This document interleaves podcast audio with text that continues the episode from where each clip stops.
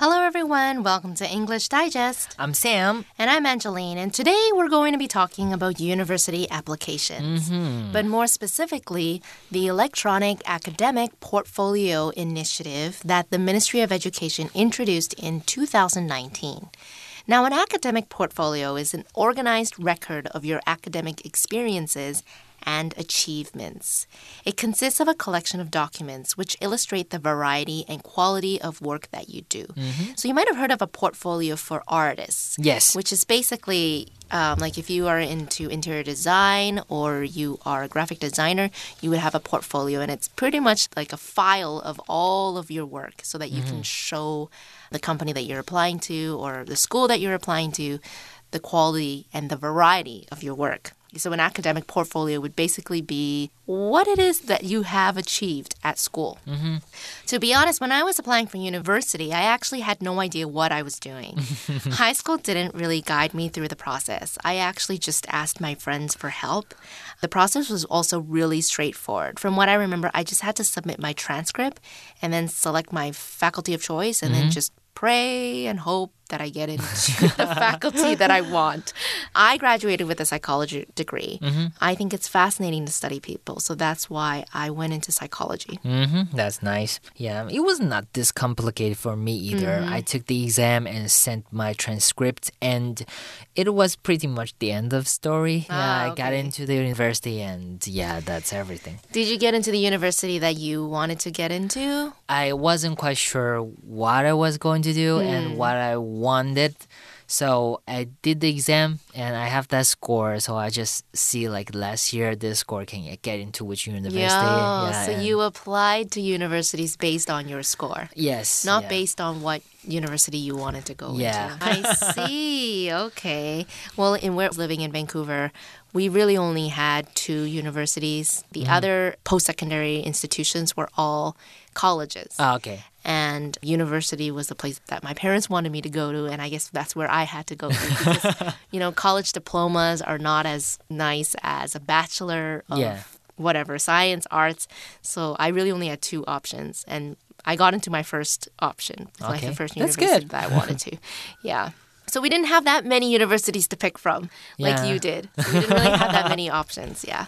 Okay, so in today's writing exercise, we will be writing an essay about the pros and cons of the new electronic portfolios. Let's take a look at our writing prompt, shall we?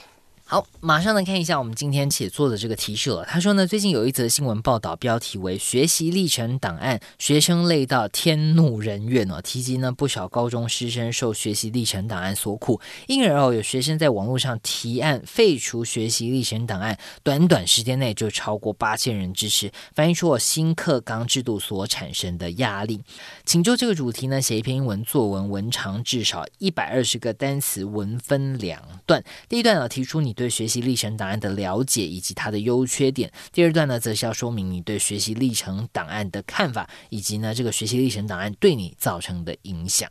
So, the purpose of the electronic academic portfolio is to help universities evaluate students on aspects other than their grades alone. So, back then, we only had to submit a transcript, which might not be fair for all students at that time because not everybody is good at academics. Yeah. There might be people who are good at sports, good at art, and those are usually not the subjects that appear on the transcript, right? Yeah, let's say sports. It's really hard to grade like- sports, Yes, put a yes, score yes, onto yes, it. yes, Yeah, yeah. exactly. So the portfolio includes written reports, experimental process records, a list of extracurricular activities, Mm-hmm. Volunteer work, as well as competition results and the certificates that you might have attained while you were in high school. Basically, it's akin to a CV or a resume you would write to apply for a job. yes, Okay. yeah. So it's certainly been a long while since I've been in touch with the university application process. I'm not sure what's the acceptance rate in universities currently, but let's say if 90% of students get accepted into the university, Mm-hmm. then I don't really see the need for the portfolio. Yeah, it's, Because uh, if you're going to accept 90% of the students, then there's really no point to see how they are different from each other. You're going to accept them anyways, right? Now, a portfolio would be required if the acceptance rate is much lower. Okay, so take a prestigious Ivy League university, for example. The acceptance rate of Stanford University is 4%, which means obviously people who apply to that university they have to have good grades Yes. right and they have to be at the top of their class they must be extremely extremely smart to get into stanford university because the acceptance rate is only 4% imagine out of 100 people only 4 people will get accepted That's hard. yeah, so everyone who applies will have good grades, right? So then, how would Stanford University be able to figure out which students to allow to Yeah. come in to be accepted? That is where a portfolio would be useful because you would need to show what sets you apart from everyone else. So just mm-hmm. because you have straight A's doesn't mean you get a ticket into Stanford University. Yeah. Because everybody at Stanford University would have straight A's. right? You have to be special. You exactly. You have to be special. You can't just have straight A's. You need to be able to show what it is that, you know, all of your talents, you need to be able to set yourself apart from everybody else. Mm-hmm. It's like the movie Legally Blonde. Oh, Yeah, okay. how she got into law school. I see. Yeah. Yeah. OK，刚刚你昨天老师就解释哦，通常是这种很难进去的，比方说像这些这个常春藤名校 Ivy League 的这些大学呢，你才需要准备这些 portfolio，你的作品集哦，你的备审资料，来显现出呢你跟其他人不同。为什么是你应该被录取？因为来这个申请的人呢，大家都是功课很好，大家呢、都是考试考一百分，那都考一百分，你怎么样证明你比别人好？就需要这样子的备审资料了。那刚刚就说，好像电影《金发尤物》里面呢，他想念法学院，所以拍了一支影片，这样展示出哦他在学习之外有什么样的专长跟兴趣。那学习历程档案呢，就是好像这样的功能哦，让这个学校呢看到你在课业之外呢有什么样不同的过人之处。嗯哼 So before we put pen on paper, let's first discuss what approach we can take with this essay. 好的，今天这篇文章啊，要讨论这个学习历程档案的优点和缺点，然后呢，说明啊你对这个学习历程档案的看法。那这样的命题呢，很明显就是属于论说文了。那今天这篇论说文呢，要同学针对这个新闻标题进行评论，所以呢，在开始写作之前呢，应该要先思考一下这个新闻标题里面的重点是什么？为什么是新闻呢？啊，因为因为它一定是造成了一些影响，或是造成了一些辩论呢，是大家会讨论的，它才会变成新闻。那思考了这个为什么这个重点在哪里之后呢，我们大家就会知道说啊，学习历程呢，比方说它是变相增加了课业压力啦，还是可以从其他面向展现自我啦等等，你可能就会有一些想法出现。那这些正反立论呢，我们就要记下来哦，好处坏处，你觉得好的坏的都要记下来，等等呢，我们就要把它写进文章里面。那在进入大纲哦，进入这个正式的写作之前呢，我们还要先介绍一下这篇跟其他文章呢都一样，架构上呢都是起承转合。开头呢我们要引言，中间要有文章主体，最后呢要给它下一个结论。那在开头哦，introduction，也就是我们说引言的部分呢，我们可以直接描述这则新闻的内容。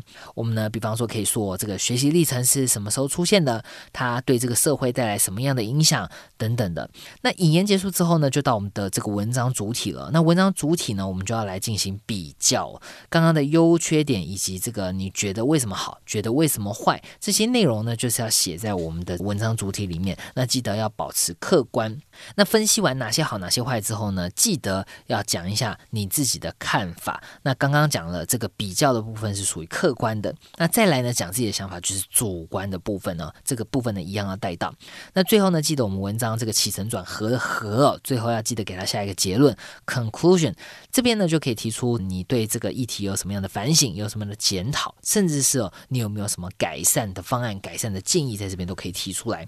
那以今天这篇文章来说呢，第一段我们可以解释学习历程档案是什么，我们呢记得客观的来点出它的优点和缺点。那第二段呢，我们就可以开始表达自己的观点，你是赞成有学习历程档案还是反对？那最后呢，根据你的这个论点来下一个结论，这篇文章就大功告成喽。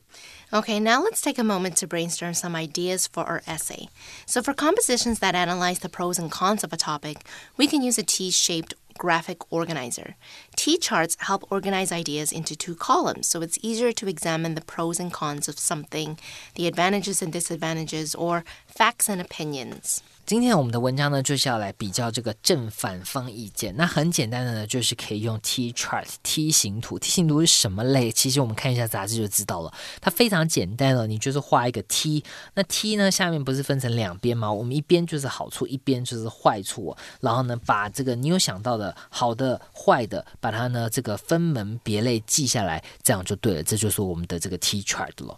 Right, so let's take a brief look at the sample T chart in the magazine. Okay, so at the very top it says electronic portfolio, and then we have um, the left column is pros and then the right column is cons okay so the pros of the electronic portfolio is that it improves the university admission process now that's what we were talking about earlier in that the university doesn't just look at your grades they look at other aspects that could contribute to you know you being an asset or a valuable mm-hmm. asset to the university. So maybe you're good at sports, maybe you're good at art, and if the university only looks at your math grade or your literature grade, then they'll miss out on a student who could be you know, the next Kobe Bryant or something. Yeah. and then, like, the second point is evaluate students on more than grades, which mm-hmm. is what we talked about. Judge students as complete people, and then show skills outside the classroom. This was basically what I was saying. Um, yes. Um, these are the pros of the electronic portfolio. Now, the cons. Okay, so putting together a portfolio is definitely time consuming and it's going to be stressful, okay, because you're going to have to organize all of the work that you've done in high school think about which ones you want to include, which ones you don't want to include. Because it's talking about not just your grades, it's also possible that you will have to include your extracurricular activities. Yes. Now, if you don't have time or the money for after school activities like soccer club or chess club or whatever that requires yeah. money or time or to like do. playing some sorts of instruments. Yes, yeah. like piano lessons or violin lessons, then you would not have anything to write on your mm-hmm. portfolio. Mm -hmm and it will look quite bad. And then basic portfolios can't compete with others. That's mm -hmm. a mm-hmm. con. So that's basically, you know, if you just do the bare minimum, you only can have good grades and that's it, you don't have time for anything else, then yes, it will reflect pretty badly on you mm-hmm. if you want to get into university. 所以在这个我们的 T 表当中呢，它左边是 pros，右边是 cons。那它这边其实大概就是呃写了很多点，但其实都是在讲同一件事情哦。pros 的部分就是在讲说学校可以从不同的面向 来看到你这个人，不只是看到成绩。那 cons 的部分呢，其实就是讲说，如果你要有一些这个校外活动，甚至是这个奖项的表现的话，你可能需要花钱花时间去参加，甚至去学习哦。那如果你都没有空，你们家庭没有办法 support 你，没有办法支援你的话，可能你的这个 portfolio 会是呃 basic，OK，是很基本、很干净的 portfolio，那他可能就没有办法跟其他人来竞争了。嗯嗯，OK，so after our brainstorming, it's time to take the ideas we brain brainstormed and uh, to create an outline. Now, it might be helpful to revisit the criteria to make sure you touch on what needs to be addressed in each paragraph. Let's take a look at our sample outline in the magazine. It says the first topic sentence introduces the topic, right? The topic of our essay for today. The Ministry of Education introduced electronic portfolios in 2019. Then the writer includes three statements to give details about the electronic portfolios. It says, These are meant to improve the university admission process. Mm-hmm. The portfolios have become a source of stress. The idea is to judge students as complete people.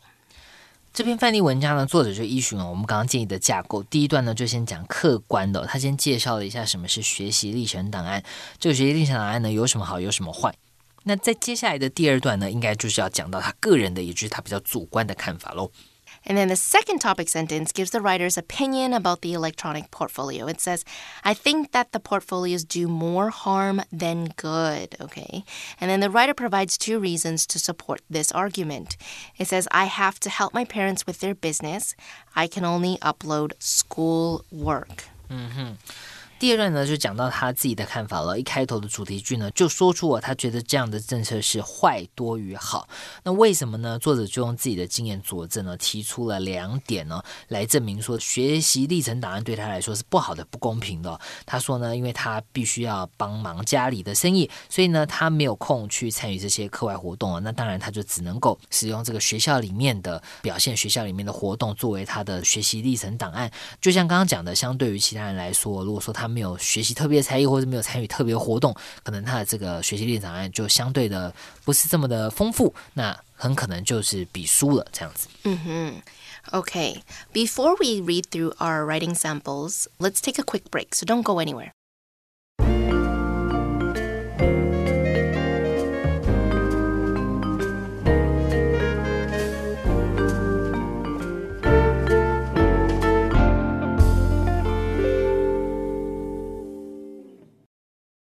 Welcome back. Let's now take a moment to read through our first writing sample. Writing sample 1. In 2019, the Ministry of Education introduced electronic academic portfolios. They were conceived as a way to improve the university admission process and evaluate students on more than grades and test scores. However, these portfolios have just turned out to be a source of stress to students. Needless to say, I don't think the Ministry of Education is trying to hurt students. The idea of the portfolios is quite positive. Universities should judge students as complete people. After all, we are not just our test scores. In a perfect world, the portfolios would let us show off our creativity and skills outside the classroom. We don't live in a perfect world, though. Until we do, we can't ignore the disadvantages many students face because of these portfolios. I am of the opinion that the electronic academic portfolios do more harm than good. In my own experience, I have responsibilities to help my parents with their small business.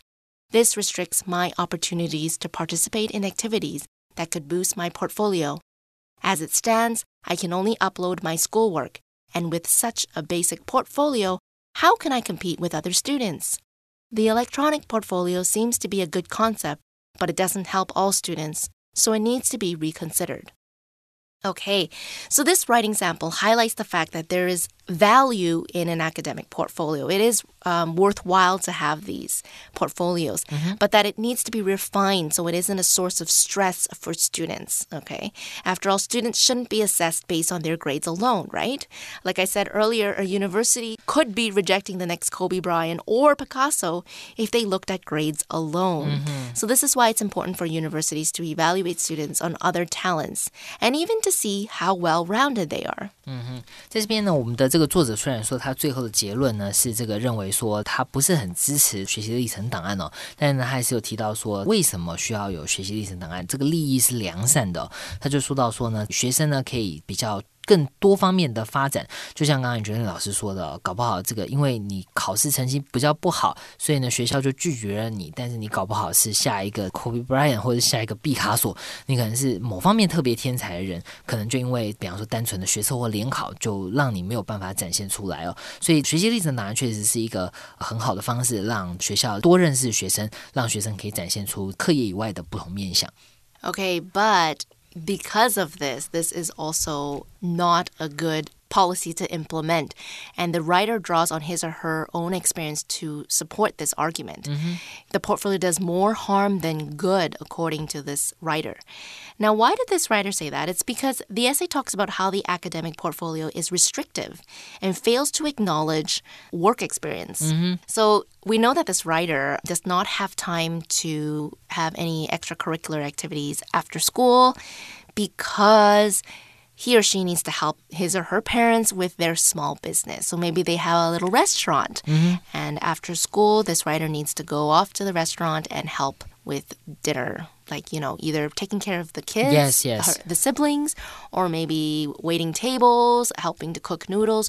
We don't know but basically this person has other responsibilities outside of school. So even mm-hmm. though this person is finished with their schoolwork they do very well in their schoolwork they really just don't have time or even the money to do extracurricular activities. yes that's that's a very good point. That's what I was thinking about mm-hmm. this um, portfolio this because portfolio. when I was applying for university, there's mm-hmm. like two stages. Mm-hmm. Um, the second stage is where like if you score this high, you can go to this. It's purely based on the exam. But the first stage is actually you get to talk to the professors and mm-hmm. you get to prepare your portfolio, mm-hmm. and you might take some extra exams. Mm-hmm. For example, my sister she went to the art school, mm-hmm. so she has to do like some basic skill testing while she's applying for the mm-hmm. faculty. But I feel like it's not very fair for kids that are coming from family that cannot support them right. for extracurricular activities. That is true. Yeah. Let's say he or she might be like great artists, they can draw, but they don't have the money to go to art school. Yes, yeah. And I feel like this kind of system can really make it. I believe that education is a way to save you from poverty. Yeah, that's true. Yeah, but if your family is poor, they cannot support you, and because of this, you cannot go to good schools. Mm -hmm. Then you repeat your generation again. You can't Yeah. escape this cycle of poverty. Yes, yes, yes, true. yeah. Um, yeah, because I mean, school already is pretty competitive. The kids with who are more privileged, they might have one-on-one tutors. they yes, they might yes, have cram yeah. school every day. Their parents have the money to support them to improve their grades. yeah, and they can have a lot of certificates. Exactly. as long as you have money, you can pretty much get everything that you need to get. You can even buy your certificate if you really feel inclined to.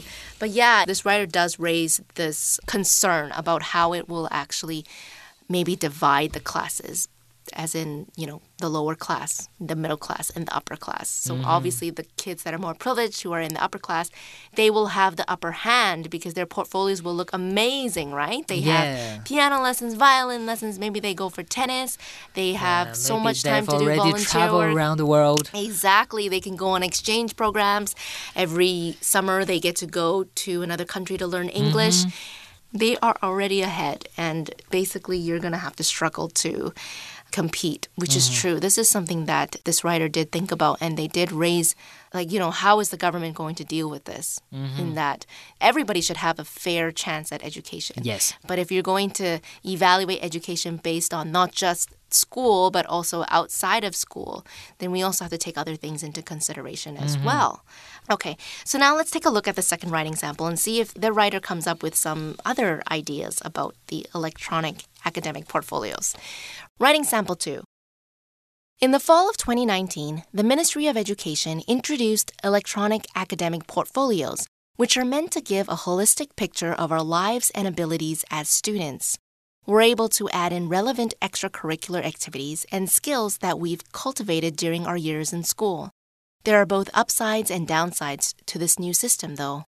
On one hand, these portfolios give universities a better picture of students' individual gifts and overall growth.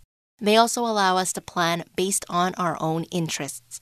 On the other hand, the clumsy implementation of these portfolios has incensed some students and parents. They contend that organizing them is time intensive and that the portfolios favor wealthier students with better access to out of school activities. They also rightly point out that the Taiwanese penchant for cram schooling restricts students' time for other activities. From my own point of view, I am still in favor of these portfolios. I have often bemoaned the way entrance exams don't consider students' lives and interests, so it's encouraging to see other aspects of our education being emphasized.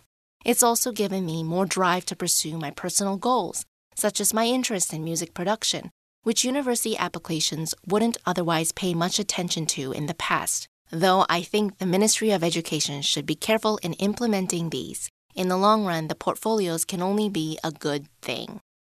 Okay, so this writer's point of view is that the portfolios are a good thing. Mhm. Okay, but they did mention that there was clumsy implementation of these portfolios, which I must agree with because it seems like the Ministry of Education just wanted to put out this new way for universities to process applications, but they didn't Yeah. think about the whole picture. Yes. Okay, they were like kind of like in a rush. And they also didn't realize how much time it would take for students to put these together. Now, what is important to note about this electronic academic portfolios is that maybe the first two years where this is implemented, Mm-hmm. everybody doesn't really know, you know, what they need in the portfolio. So it's kind of like testing waters, right? Yes. But once this becomes standard, Yeah. Basically, I bet you there will be forums online, and students will be able to tell other students, hey, you know what? If you have a musical instrument that you learned, you will get into university. And if you don't, you Ah, don't. yes. And so parents will start thinking, okay, when my child is this age, I must get them into piano lessons Yes, because these yes, are yes. the tickets into the university, right? I think this could turn into something much worse too. Where it becomes like it just becomes like a new standard that parents have to meet and students have to meet. There must be like cram schools for this These specific- yes, yes, yes. to make sure that your academic portfolio is perfect, you know, Yes, and that you will get into any university that you want. You're right, there will be a cram school for this. it's really true. Like, I see where this is coming from, and I see that there is good intention there, Yes. but it really needs to be thoroughly thought out because I really believe that it does favor wealthier students. Mm-hmm. Just imagine that if you, you know, you come from a wealthy family, your parents will be able to give you everything that you need to prepare you for university, you know. Holistic, this is a word that we saw about these electronic academic portfolios. Holistic is a word that you might not often see. It means relating to or concerned with complete systems rather than with individual parts. Mm-hmm. Now, you might have heard of holistic medicine, which is a whole body approach to healthcare. Yes, yes. It aims to improve health and wellness by treating the mind and the body. So, traditional Chinese medicine, TCM, is a form of holistic medicine since it treats the body as a whole. 我们看到这个单字哦，这个 holistic 这个形容词就是表示整体的、全面的。例如呢，我们刚刚举例说这个中药哦，就是一种 holistic medicine， 中文翻译为这个全人医疗，意思就是说它不只是医疗你的身体，还医疗你的心灵哦。可能你吃了这个药之后，会心情比较放松啦，然后身体变得比较好啦，等等，是全面的治疗，所以是 holistic。Yeah. So, Sam, after we read these two writing samples, what are your thoughts about this electronic academic portfolios? Should we even try to implement and change it, you know, make it better, or should we just get rid of it altogether? I think we should make it better. yeah, Improve it, okay. Improve it. Yeah, because it's good that the education department they're trying to make our education like not just focus on the academic. Mm-hmm. Yeah, also they're like encourage you to pursue your hobby, Mm-hmm. to pursue your interest in different areas. So I think it's a good thing. Like you said, there might be next Kobe Bryant Picasso. Yeah. Right? And they are probably not very good at math. So Yeah. so yeah, I think this is a good intention, but yeah, we really have to think about how to make this fair. Yes, that's right. It has to be fair. So it's not just the wealthier students who get an advantage. Yes, that's true. So, yeah, this is a pretty tough topic to write about, I would say. Because I'm still on the fence about this thing, too. I mean, I understand that, you know, for me also, I think this electronic academic portfolio would probably be an advantage for me mm-hmm. because I did do a lot of volunteer work while I was in high school. And I feel like my grades weren't that good. So, this would have helped me boost my transcript or boost, you know, my application. Yes. But again, I was not one of the wealthy students either. So if this was focused on, you know, all the extracurricular activities that your parents could provide for you, this would not have worked in my favor either. So yeah, I'm still on the fence. This is a really complicated topic. But thanks for hanging in there this whole time while we were talking about electronic academic portfolios. It must have been a lot to handle. But we've come to the end of our episode. This is Angeline. This is Sam. Goodbye. Bye.